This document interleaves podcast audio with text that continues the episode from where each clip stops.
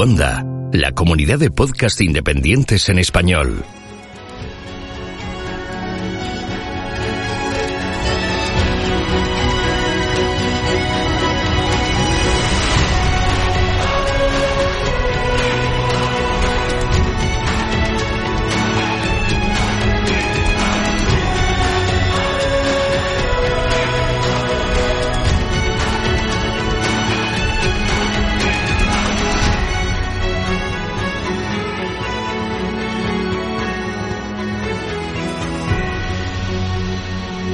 Bienvenido a GeoCastaway.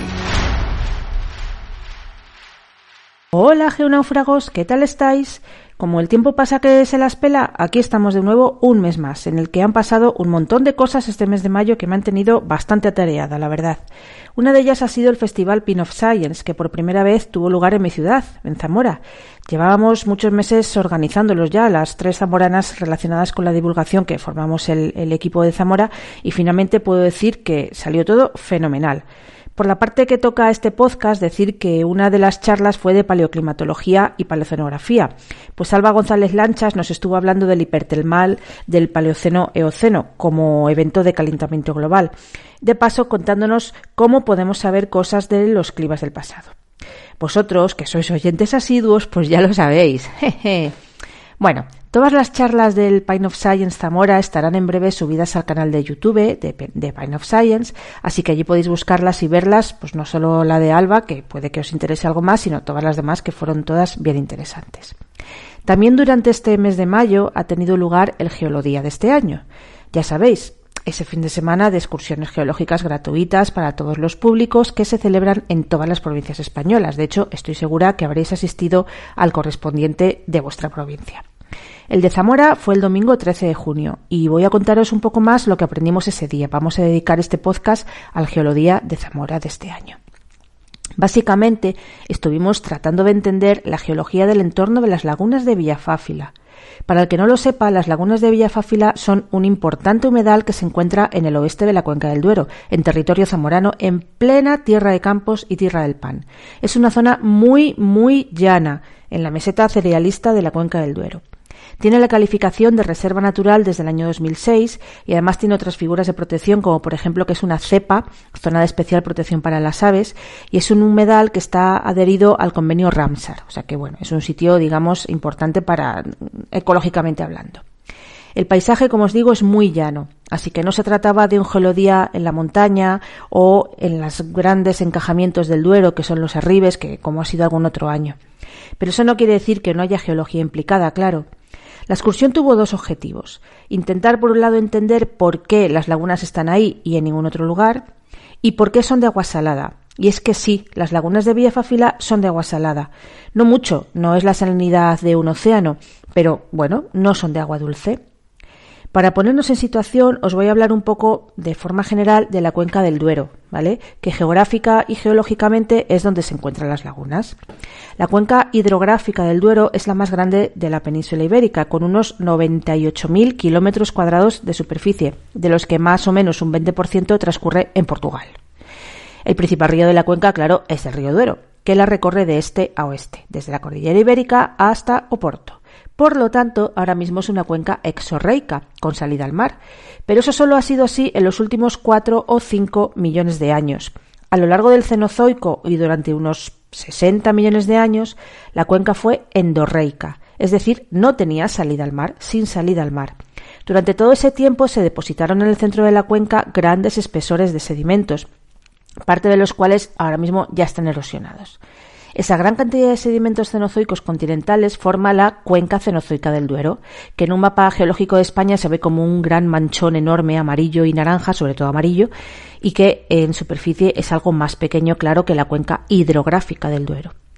Así que, insisto, podemos distinguir dos etapas. Una muy larga de erosión en los bordes de la cuenca y acumulación de esos sedimentos en, la propia cuenca, que es la etapa endorreica, y otra que sigue en curso todavía, pero mucho más corta en el tiempo, en la que domina la evacuación de sedimentos hacia el Atlántico, que es la etapa exorreica actual. Hace muchos años, cuando yo estaba estudiando la carrera, se solía decir que el motivo del cambio fue que la cuenca entera basculó al oeste y entonces el río Duero empezó a drenar hacia el Atlántico. Pero en la actualidad los tiros van por otro lado. Se tiene ya bastante claro que fue el encajamiento progresivo del antiguo Duero en el zócalo paleozoico lo que provoca la captura, en este caso por erosión remontante, de la red fluvial de la cubeta cenozoica, que pasa entonces a ser exorreica, encajándose toda la red fluvial e iniciándose el vaciado de los sedimentos. Teníamos un río que seguía, que ya desembocaba en el Atlántico, que poco a poco fue horadando, encajándose en el Paleozoico, hasta que toca, por erosión remontante, eh, eh, captura todo lo que había detrás en la cuenca eh, cenozoica, que ahora está desaguando toda hacia el Atlántico. Bueno, la cuenca del Duero pues es bastante difícil de estudiar geológicamente, no pasa solo en la cuenca del Duero, pero mm, estamos hablando ahora de ella, porque son sedimentos continentales, en un área muy grande. Eh, es mucho más uniforme la sedimentación en el océano que lo que es en el, en el continente, por eso de ahí la, dificultad.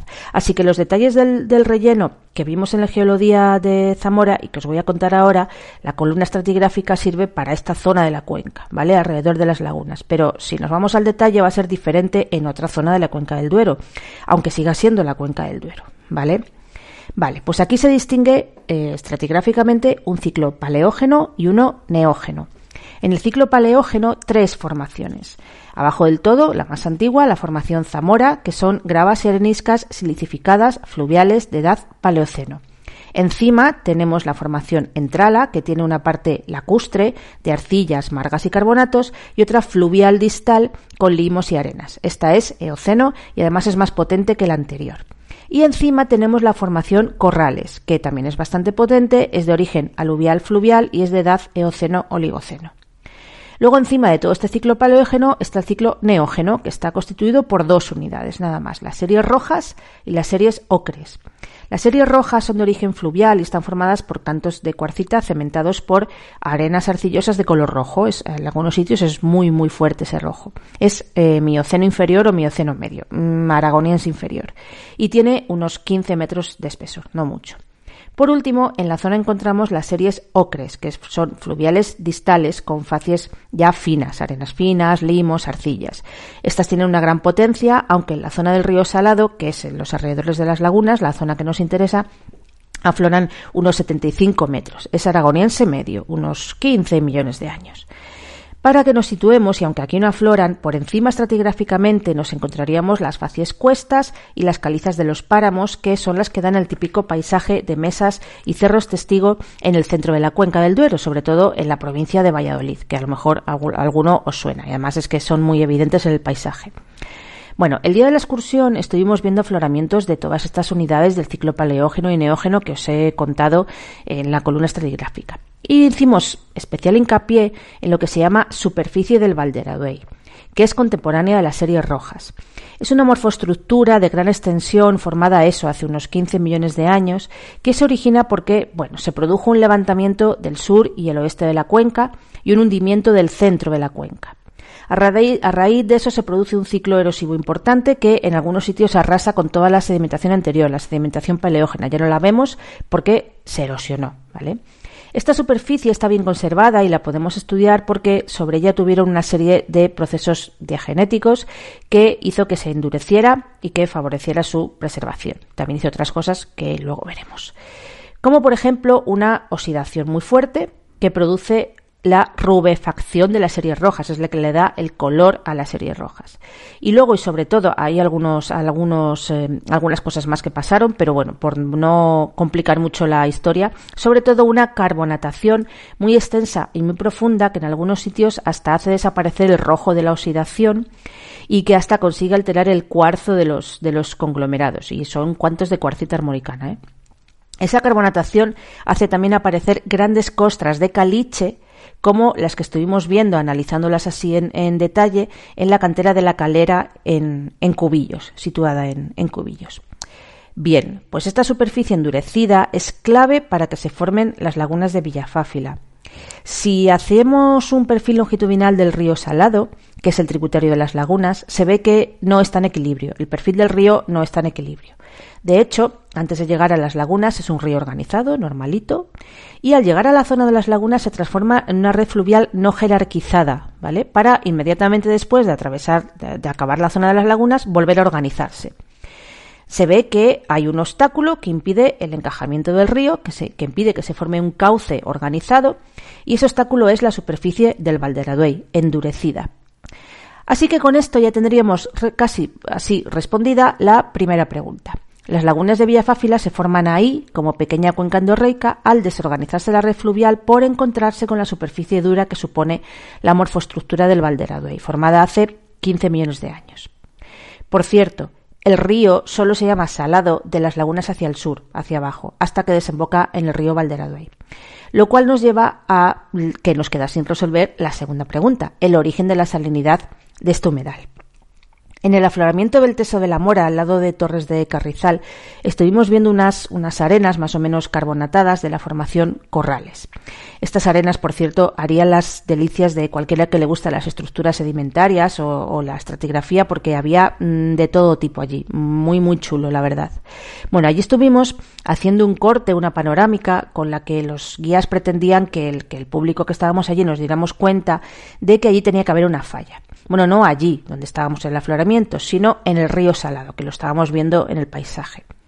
Esta falla no está cartografiada en los mapas, pero sirve para explicar el agua salada de las lagunas.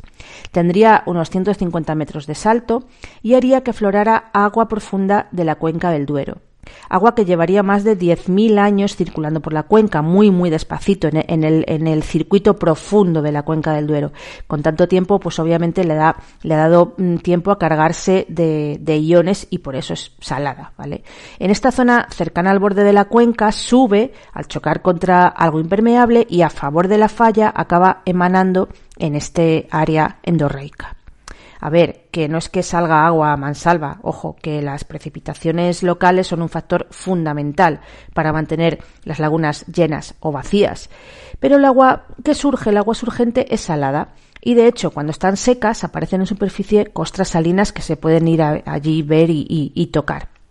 Este invierno pasado las lagunas estaban totalmente secas con, la sequía que había y ahora con las lluvias de primavera pues ahora están mucho más llenas que otros años porque lo habitual es que las lagunas tengan agua en invierno, enero, febrero, que es cuando llegan además mm, todas las aves o, parte de ellas y, y luego en primavera a estas alturas ya estén secas, pues este año ha pasado lo contrario. Yo recomiendo encarecidamente su visita y no solo porque ahora podéis entender mejor de dónde vienen eh, geológicamente, porque están allí en otro sitio, porque son de agua salada, etcétera, sino porque también, dependiendo de la época, pues nos brindan la oportunidad de ver muchas aves migratorias o algunas otras que no migran, que están allí eh, todo el año, como las abutardas, que hay una eh, población estable que es de las más grandes de Europa. Antes de terminar, que ya mm, hemos eh, contado lo que, lo que hemos hecho en el Geolodía, os quiero decir dos cositas. Una, os voy a dejar en la web un enlace al folleto en PDF de este Geolodía, porque teniendo delante las figuras que hay allí, que allí vienen, pues vais a entender mucho mejor todo esto que yo os acabo de, contar, al verlo en imágenes, en gráficos y en figuras. Y segundo, eh, dar las gracias a los guías y organizadores de este Geolodía, que en este caso fueron Pepe Blanco, Begoña Fernández, Gabriel Santos, Pedro Huerta y Ildefonso Armenteros. Espero haberoslo explicado más o menos bien y cualquier fallo que haya de la geología explicado en este podcast, pues es fallo mío, obviamente, y no de ellos, ¿vale? Así que nada más. Hasta siempre, geonáufragos. Puedes escuchar más episodios de GeoCastaway en cuanda.com. Y además encontrarás las tres muertes de mi padre. El Comando Madrid de ETA mató a mi padre en un atentado en 1993. Durante 20 años no hice nada por saber la verdad. Ahora, y después de una larguísima investigación, sé que hay mucho más de lo que me contaron. Esta es la historia. Una investigación periodística de Pablo Romero.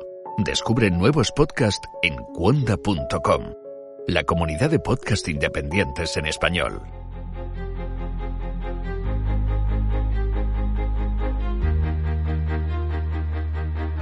Envíanos tus comentarios, preguntas o sugerencias a geocastaway.gmail.com.